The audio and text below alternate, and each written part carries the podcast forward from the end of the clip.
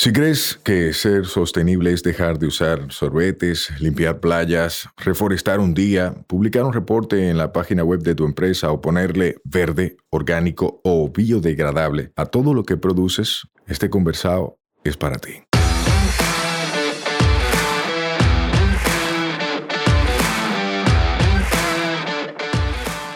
En cada conversado sostenible te ayudaremos a romper paradigmas y te compartiremos alternativas y herramientas para que acciones ya, sin excusas.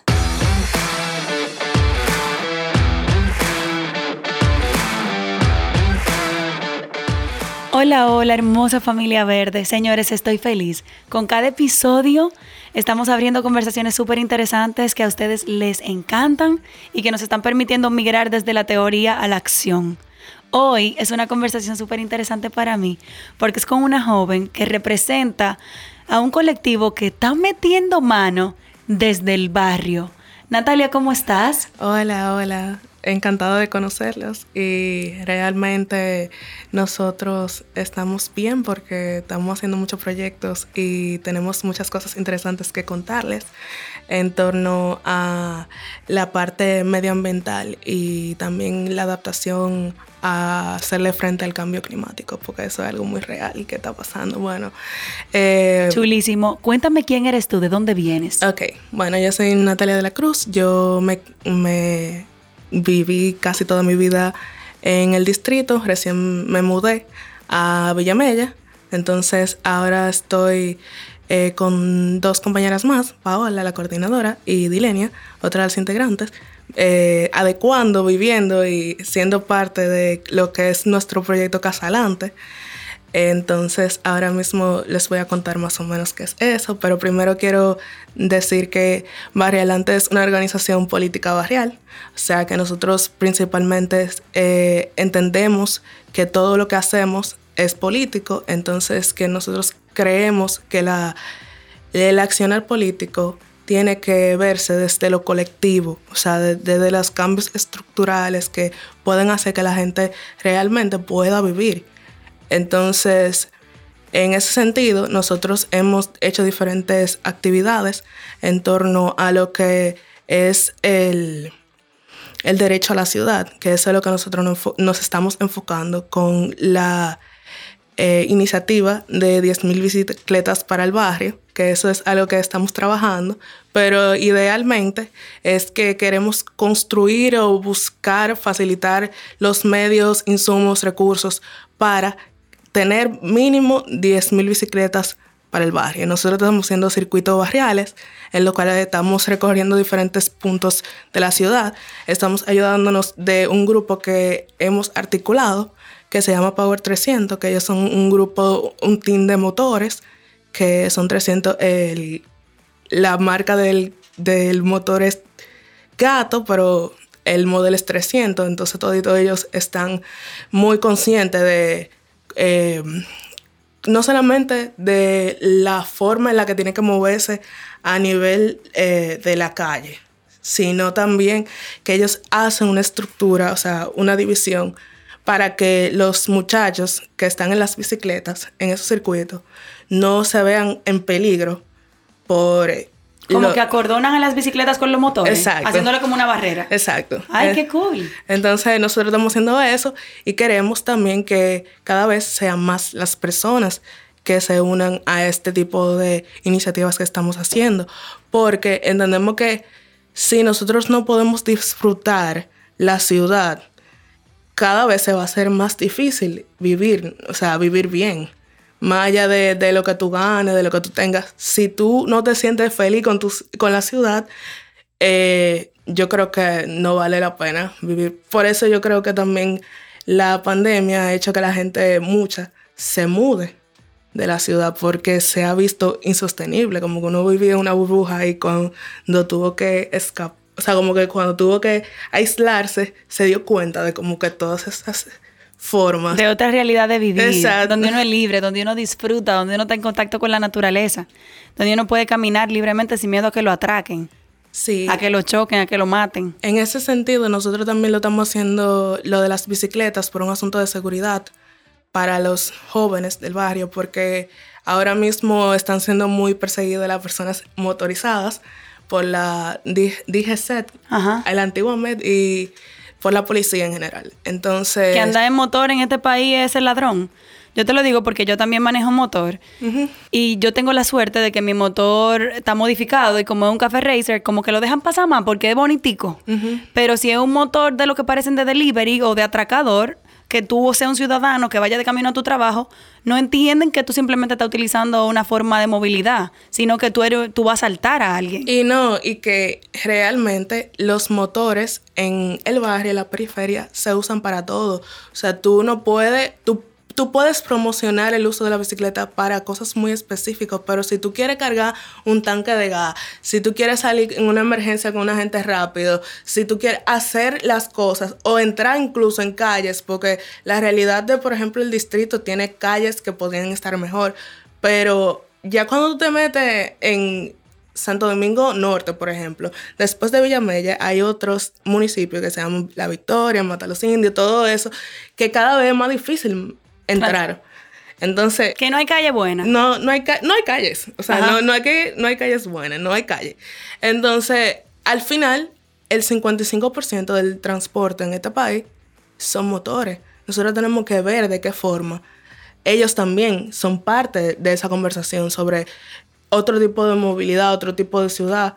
Porque hay veces que, que ellos dicen, mira, pero nosotros somos más porque lo he oído, porque tenemos varios eh, integrantes de Varialante que también trabajan en el área del transporte y nos dicen, pero nosotros somos más en los motores y porque nosotros no tenemos un, espacio donde nosotros podemos... Hay más motores que carros y yo soy el que estoy sacrificado. Es, entonces, y, y la percepción que tiene la gente sobre ellos, de el mismo hecho de que no dicen, ah, no, que se mira cómo se meten, pero realmente es un asunto, yo creo que de todos, de que empecemos a ver el transporte y por qué la gente se moviliza de esa manera. Una pregunta, Natalia. Barrio Alante, yo lo conocí en las redes mandándole fuego a la alcaldía. Ustedes fueron a un evento que tuvo la alcaldía en Montesinos, eh, que era, si no estoy mal, de movilidad sostenible, específicamente de ciclismo urbano. Y ustedes llegaron, creo que no invitados, a decir que por qué ustedes no eran parte de la conversación. Explícame qué fue lo que pasó ahí. Bueno, realmente nosotros no, no fue que llegamos no invitados, sino que esa reunión se supone que era abierta al público, pero se publica una, un día antes, como que para cumplir, como que... Y nosotros vimos que todo el mundo, o sea, como que estaban todas las personas, los representantes de eh, de la movilidad sostenible, de lo que ellos estaban proponiendo como el plan, pero no estaba la gente que iba a verse afectado por ese tipo de políticas. Entonces nosotros dijimos, tan lejos, la gente no tiene idea solamente en las redes sociales, o sea, no hay ningún tipo de divulgación más allá. Perifoneo, una gente que vaya en un barrio con una bocina. O lo que sea, o simplemente como que hacerle un sitio más accesible para la gente, porque en Montesino es dificilísimo, nosotros éramos tres horas para llegar para allá, por los tapones, porque era también a una hora que era imposible, entonces... Es dificilísimo. Montesino, ¿pero para quién? Lo que pasa es que esa convocatoria es para gente que vive ahí mismo. Ajá, pero con más razón nosotros llegamos allá y dijimos, esto no puede seguir pasando.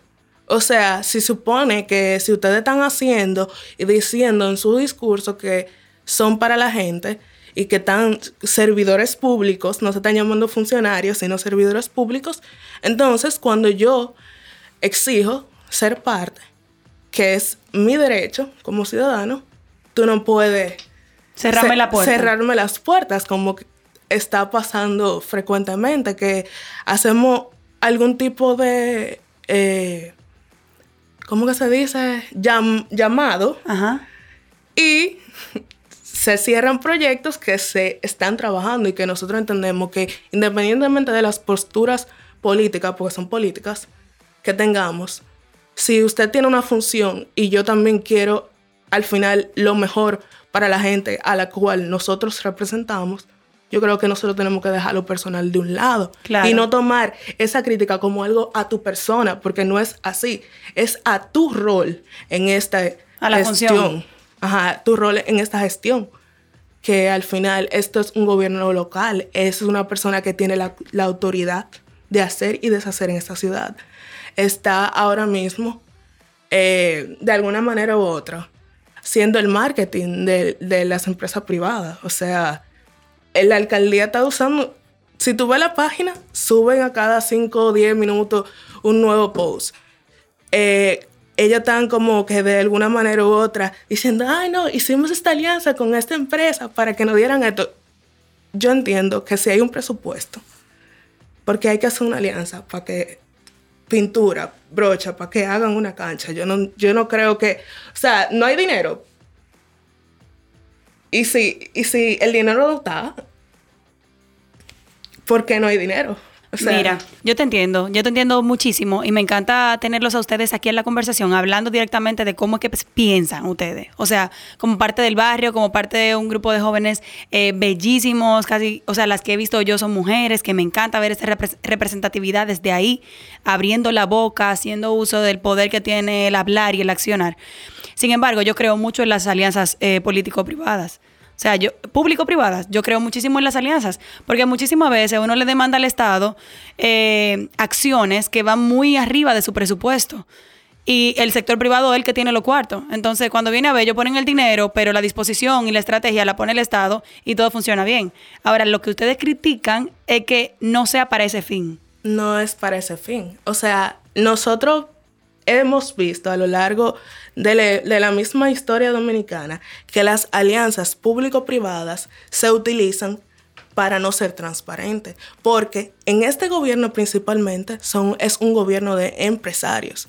Si tú ves cómo está posicionado cada o la mayoría de los principales puestos, son personas allegadas que tienen de alguna manera vínculos a empresas que luego son las que, con las cuales se hacen alianzas. Entonces uno no tiene claridad si por detrás son ellos mismos que están haciendo para poder filtrar y tomar fondos del Estado, porque en esta pandemia se ha demostrado cómo el gobierno, o sea, se ha visibilizado cómo el gobierno aprueba préstamos de forma express. Entonces yo, como ciudadana, como ciudadana entiendo y nuestro o sea, nuestra organización entiende que no puede ser posible que en dos segundos tú apruebas algo. Entonces cuando ya la gente te exige que tú cumplas, tú dices, ah, no, no hay dinero. Esas dos cosas no me, no me hacen sentido, porque si no tenemos dinero, no tenemos dinero en general. No, o sea, yo lo que creo que la austeridad tiene que ir y tiene que haber una coherencia. O sea, nosotros no podemos decidir que, ah, no hay dinero para esto, cuando la gente, el tributario, o sea, la persona que te está dando el impuesto, que cada vez está la comida más alta y todo más alto, cuando te exige que cumpla con tu responsabilidad, tú no lo haces o pone a otro que lo haga por ti. Te entiendo. Y una pregunta, ¿qué busca Barrio Alante? O sea, ¿cuál es la visión? ¿Cuál es el objetivo de ustedes? Bueno, como el nombre lo dice, nosotros queremos que haya una, una transformación en la correlación de fuerza, o sea que nosotros, de alguna manera, la mayoría, las personas del barrio, eh, tengamos más conciencia, tengamos más eh, participación a nivel de que los liderazgos muchas veces salen de los barrios, a nivel de los diferentes acontecimientos eh, sociales que se han dado y eso, pero de alguna forma se capta a esos grupos y se venden, como que... Lo compran. Lo, compran y quien negocia no es la gente del barrio. No es la gente del barrio. Entonces, nosotros lo que Pero eso es culpa del barrio, que elige un representante que al final lo vende. No, pero es que en los movimientos sociales y en lo, en lo que vimos, en lo que hemos visto, donde fue en el fraude de, de, las elecciones, donde empezaron a quemarse eh, sitios, fue en Santo Domingo Norte, en toda esa, la área de la periferia, antes, y ellos fueron los que empezaron a mandar la señal de vamos a protestar. Entonces se vendió de alguna forma como que esa era la, eh, la protesta de los popis. Y sí, ellos estuvieron ahí. Pero quienes hicieron de alguna manera que el bollo, o sea, del, porque la mayoría de la gente que iba ahí, que fueron en el, en el trabucazo, era de barrio. O sea, tú lo veías como el, la dinámica, tú veías todo. Entonces, cuando tú pones de líderes a personas de clase media, o sea, o ellos se autoponen y como de alguna manera controlan los medios, tienen las conexiones para vender la narrativa, o sea, para vender el discurso que ellos entienden. Para ponerse como protagonista. Exacto. Y de alguna manera así tú negocias. Porque la cosa de alguna manera no cambia aquí. Aquí siempre pasa que la gente se levanta y después hay algo que hace que... Se apague. Una pregunta. Escuchándote hablar, me surge una inquietud y obviamente te tengo al frente y te tengo que aprovechar. Eh, ¿Qué es lo que ustedes buscan? ¿Ser protagonistas ustedes o hacer que las cosas se hagan? Porque si es un tema de popi o de guau, entonces estamos mal. No, no es un asunto de eso. Principalmente nosotros no estamos... O sea, yo creo que uno tiene que salir de ese binarismo de, que pop igual, o sea, yo no, yo no me siento representada ni, con ninguno de esos. Pero entiendo que las cosas, o sea, por lo que nosotros podemos ver, la historia se ha contado de una manera muy específica. Entonces yo creo que es importante que la narrativa, o sea, que, que las historias se puedan oír de diferentes perspectivas que no sea nada más una persona que cuente la historia, porque yo creo que eso nunca es la historia verídica, sino tiene muchas formas de verse. Entonces, nosotros no, no somos la representación del barrio, nosotros somos una organización barrial, como hay cientos de organizaciones barriales. Entonces, estamos haciendo un trabajo de articulación de esas redes comunitarias y de esos grupos en torno a intereses muy específicos. O sea, si, te, a ti te interesa lo que es la ecología, nosotros tenemos el trabajo que estamos haciendo ahora mismo para adecuar el, huerto, estamos haciendo lo mismo de la bicicleta, estamos haciendo esto. Si te interesa la parte de la cultura, estamos haciendo diferentes iniciativa, como hicimos una fiesta de recaudación de fondos eh, de Arte por Casa Adelante. Entonces, hay diferentes cosas que nosotros estamos haciendo. Como articulando esfuerzos para que la gente apoye y con esos recursos puedan accionar. Accionar en torno al proyecto principal que es Casa Adelante. ¿Qué es? Espérate, gracias por ese aclarando y me gusta mucho que me lo hayas dicho tan claro, porque a veces se vuelve muy binario todo y se vuelve muy estoy en contra de ello, o sea, ni lavo ni preto la batea y no es así. Como yo los he visto a ustedes, es que quieren utilizar su voz para tener el dedo acusador y estar pendientes y estar a la mira de, que, de a quien le toca hacer las cosas que le tocan hacer, que tampoco es exigiendo algo para ustedes o un beneficio o un privilegio, sino que las cosas funcionen como deberían dejando, o sea, incluyendo a todos los grupos, incluyendo los marginados, incluyendo los barrios periféricos, no solamente al que está bien con su aire acondicionado sentado en una torre. Y eso a mí me encanta. Por eso quise visibilizarlos a ustedes, visibilizar su trabajo, invitándolos a este podcast, porque veo que es genuino lo que están haciendo. Eso de Casa Adelante, ¿en qué consiste? Bueno, Casa Adelante es un centro cultural, artístico y político. O sea, entonces nosotros ahí vamos a empezar principalmente los programas de formación política y también lo, lo que es el huerto, la diferente iniciativa que vamos a ir presentando o que hemos presentado y vamos a seguir afianzando y trabajando para que se puedan dar con más solidez. solidez, que tengan eh, una base fuerte para que esto sea duradero, porque en verdad no sirve de nada que nosotros no hagamos algo concreto, porque muchas veces nos está bien, no me gusta esto, no me gusta esto, no me gusta esto, no me gusta esto, estoy haciendo esto, estoy haciendo, o sea, pero nosotros estábamos en esa crítica trabajando para conseguir un espacio y hacer lo que nosotros entendemos que es la política.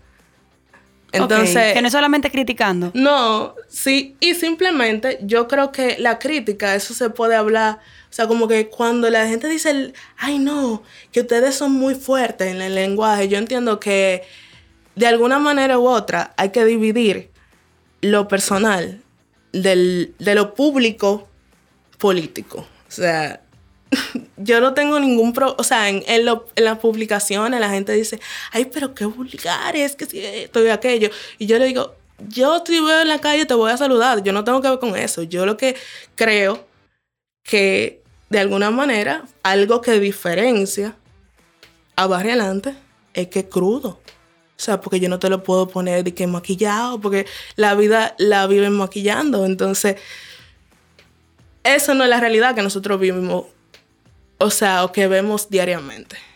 Me encanta. En el barrio la gente no te lo maquilla, te lo dice así mismo, te lo te degrana, se dan golpes y de todo. O sea, yo no estoy de acuerdo con la violencia ni nada de eso. Pero esa es la realidad. Pero te degrana, te dice la o sea, te dicen la real y al final ustedes son pana porque eso no tiene nada que ver. Yo creo que es importante que la gente de alguna manera se le diga, ok, eh, o los servidores públicos principalmente, porque entiendo que también hay una parte de autonomía, pero cuando ya tú eres un servidor público, esa autonomía se va, porque tú tienes responsabilidades.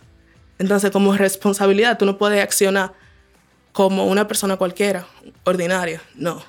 Entonces, yo creo que es algo que muchos de los que nos sirven a nosotros a nivel de los diferentes, eh, o sea, los tres poderes, del, Estado tienen que ponerse...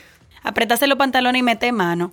Yo estoy de acuerdo con ustedes, hombre. Muchísima gente que vive maquillando las realidades, que vive visibilizando una sola realidad de la clase media, media alta, alta, altísima, y no necesariamente la realidad de un barrio carenciado, de un grupo vulnerable, de un grupo excluido históricamente, que obviamente cuando tú le das un micrófono va a remeter contra ti porque tiene la vida que no habla.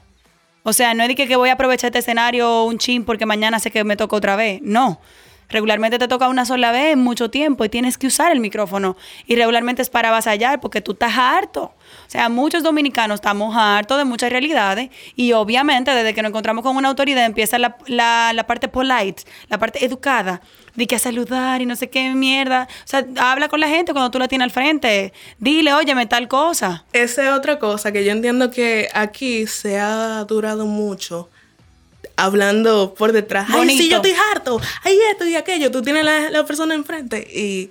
No dice nada. No dice nada. Entonces, la gente muchas veces nos ve y dicen, ah, ustedes no son, nada más son de redes, que ustedes, díganle eso, a ustedes en la, en la frente de ellos y nosotros realmente no teníamos la intención en primera instancia de ir de esa forma a ese conversatorio porque queríamos realmente ver lo que estaban haciendo y, si era adecuado o si era pertinente íbamos a dar nuestra opinión porque entendemos que era pertinente, pero lo que hizo de alguna manera que nosotros fuéramos con ese ímpetu fue que vimos o fuimos al barrio que está más cerca de la zona, o sea, uno de los barrios que está más cerca de la zona, que está literalmente después del puerto... Eh, la Ciénaga. Ajá, la Ciénaga. Ajá, después del flotante. Del flotante. A la derecha y entrando por la pescadería. Que la gente no sabe que ahí vive gente. Exacto. Bueno, esa pescadería no está ya los, eh, los pescadores están junto a los militares para que nadie hable con ellos, o sea, de la situación que ellos están viviendo. Y también ellos están censando, lo que significa que cada, o sea, cuando a ti te censan, es que ya van a demoler tu espacio. Entonces, algo que nosotros nos impactó bastante fue que cuando yo había ido hace como un mes antes de esa situación, y todo estaba bien, yo veía la cancha, todo. Y después vamos para allá ese día y vemos que todo está demolido. Cuando nosotros habíamos tenido diferentes conversaciones con la alcaldía, ellos asegurándonos que había muchas cosas de esas que no iban a ser demolidas con la... Pero eso qué tiene que ver con el conversatorio? Me perdí un poco. Bueno, es que la, eh, lo de movilidad sostenible, todo eso, eh, es era organizado por la alcaldía principalmente. Era la primera persona, ¿verdad? Entonces, Urbe, quien está haciendo las demoliciones, son también parte de esa movilidad sostenible. Ok. Entonces, nosotros estamos, de alguna manera, dijimos la, la dicotomía de, ustedes están proponiendo movilidad sostenible para la gente, pero dónde está su hábitat. O sea, tú le estás diciendo movilidad sostenible para una gente que no va a vivir en esa zona, que no sabe lo que tú estás haciendo, incluso que esa o sea, esos desalojos de la ciénaga, cuando tú vas investigando a nivel más profundo, te das cuenta de que una parte de eso está vendida para empresarios de forma personal aquí. Entonces se está vendiendo que esas demoliciones y que esos proyectos son para mejorar la vida de la gente, cuando realmente es sacarlo de su espacio, de su hábitat. Ok, mira, esa parte que tú haces aquí de denuncia de que es de alguno propietario y demás, eh, gracias por decirlo porque no tenía conocimiento. Ahora, eso es una cosa que ustedes pueden tener información parcializada, realista, objetiva o no. Eso lo respeto y lo desconozco. Sin embargo, no siempre la movilidad, la relocalización o la reubicación es mala.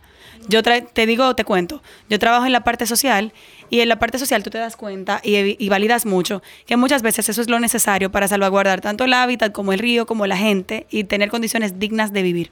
O sea, que el hecho de que se mueva una familia de ahí, que no sé si es el plan, no quiere decir que, que es negativo siempre. Eso es como cuando una buena gente sembrando, que uno dice, ay, está sembrando en un área que no es. O cuando una gente cortando un árbol, ay, está cortando un árbol. Pero muchas veces cortar ese árbol es lo necesario para mejorar esa zona. Yo entiendo esa parte y estoy de acuerdo contigo. Pero entiendo que había, era hasta un perímetro, ¿verdad? Por el peligro inminente en la zona de, mismo, de la misma entrada de, del río ahora es casi el barrio, o sea, todo, todo, todo, todo, todo, todo, la parte más lejos, la más, o sea, todo, no, es un arrase completo. Entonces, en cuanto a la persona, el empresario, realmente como es un grupo empresarial, yo te podría mandar la información, pero entiendo que eh, no es ahora mismo, por lo menos para el trabajo que ustedes están haciendo, lo mejor que se mencione esa persona en este espacio. Entiendo, mira, a mí me gustaría mucho, y aquí por un tema de, de mantener la conversación objetiva, lo que quiero es que la gente se entere de ustedes y que busque más información, que escuche los temas, que vea la perspectiva, que conozca la evidencia que ustedes tienen, el análisis que han hecho, la investigación que han hecho. No solo para ese tema que mencionas ahora de la ciénaga, que de repente surgió por el tema de Urbe que estaba en el conversado, sino también por un tema de que ustedes están abriendo conversaciones que todos necesitamos escuchar. Y una perspectiva que muchas veces es silenciada, que las redes sociales como no la puede controlar tan abiertamente un grupo, porque no es un medio que te dice no, no te puedo entrevistar, y las redes la manejan ustedes, están evidenciando cosas que normalmente antes no se podía. O sea, a mí me gustaría que tú dieras como que un mensaje final a la gente que los está escuchando y que dijera cómo pueden seguir consumiendo el contenido de ustedes y apoyarlos en el trabajo tan arduo que vienen haciendo. Bueno, algo principal es que nosotros entendemos y trabajamos de una perspectiva integradora. O sea que en ese sentido, si nosotros estamos luchando realmente, que esa es una de las cosas por las cuales nosotros estamos haciendo el trabajo, es por el derecho a la ciudad, todo tiene que ver con todo. O sea, la forma en la que la gente vive, la forma en la gente que la gente se mueve, porque no es posible hablar de cómo tú te vas a mover si tú no sabes dónde tú vas a vivir. No es posible. Entonces, no es posible que se, se permita la ciudad y se disfrute la ciudad si cada uno está segregado por una parte, si hay cada vez menos acceso al espacio público, si cada vez más caliente, porque cada vez que yo paso de Santo Domingo Norte al distrito, noto la diferencia abismal del calor. Entonces, hay muchísimas cosas que nosotros decimos, no, es que no se pueden ver como algo separado de lo otro se tiene que ver como algo completo.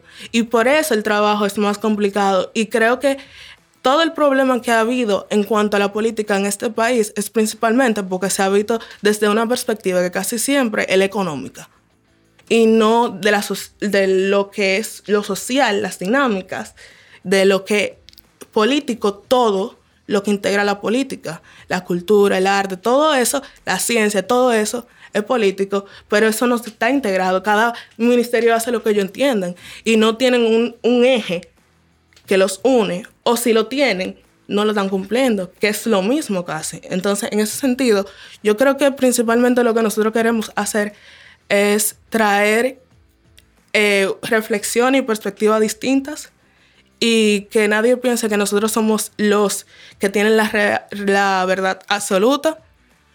Cada quien es importante que haga su investigación, que investigue, que, que tire también su debate, que si quiere debatir con nosotros dentro de un espacio público, nosotros podemos debatir porque entendemos que esos espacios de conversaciones tienen que no quedarse en un cuarto, un cuarto cerrado. Por ejemplo, está bien esta cabina porque llegan más personas, pero lo ideal es una conversación en la que mucha gente pueda hablar para que ya no se siga viendo nada más una perspectiva o se traiga una plantilla de las cosas que se van a hacer, sino que se vayan creando de abajo hacia arriba para que sea más abarcador. Entonces, en ese sentido, yo creo que sigan Barrio Adelante y vayan viendo lo que nosotros estamos haciendo y nosotros vamos a anunciar la escuela política y diferentes cursos que vamos a hacer eh, online. Entonces, no sé, apoyen en nuestro Patreon. Eh, Barrio Adelante también. Barrio Adelante. Eh, ¿Qué sé yo? Súmense. Súmense, apóyennos. Necesitamos insumos para la bicicleta. Necesitamos bicicletas. Si están dañadas, o, o sea, tienen algo dañado y están en buen estado, las recibimos. Eh, comuníquense con nosotros en Instagram si tienen alguna donación para el proyecto, que va a ser siempre bien recibida, porque son mucha gente. Eh, ¿Cuántas personas son de Barrio Adelante? Bueno, yo, te puedo decir que nosotros estamos articulados a nivel del, del Gran Santo Domingo. Nosotros somos más de 500.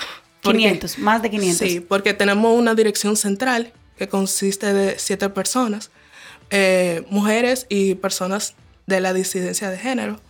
Entonces, eh, Qué orgullo, vieja. O sea, qué orgullo. Yo, yo les escribí, le escribí a Paola porque fue su participación y la tuya que vi en ese evento de, de Montesino y me encantó, me sentí orgullosa de ver lo que ustedes están haciendo, de ver cómo lo están haciendo desde el alcance que tienen, con las limitaciones que tienen me encanta que la gente se quite las excusas y se quite, ay hombre, yo vivo en un barrio y como yo no tengo dinero, pues no puedo hacer tal vaina. O sea, ustedes sin dinero están haciendo muchísimas cosas y están articulando esfuerzo y están pidiendo el dinero que necesitan para seguir haciendo más. Entonces me encanta, los felicito, sigan metiendo mano, no se dejen neutralizar ni callar. Yo sé que eso va a ser difícil porque son irreverentes y esa es mi parte favorita, eh, pero sigan para adelante. Yo creo que lo más importante es que somos personas jóvenes, entonces los jóvenes están ya queriendo ver algo distinto porque la política aquí está muy anciana. Entonces, antipalomería. ¿Cómo? Antipalomería conservadora. Nosotros estamos exigiendo algo nuevo, fresco, diferente de la gente, porque al final lo que estamos haciendo es para que la gente esté adelante. Y nada, el poder es la gente. Entonces vamos a ejercer nuestro poder. Gracias por este espacio, por sacarte tu tiempo y por crear un movimiento que, que devuelve la esperanza y el orgullo a la sociedad. Gracias por invitarme. Bye bye. Bye. Este podcast se graba en nuestra casa, M33. Nos escuchamos la próxima semana. Recuerda que esta vaina es todos los martes. Mientras tanto, nos vemos en las redes. Un fuerte abrazo.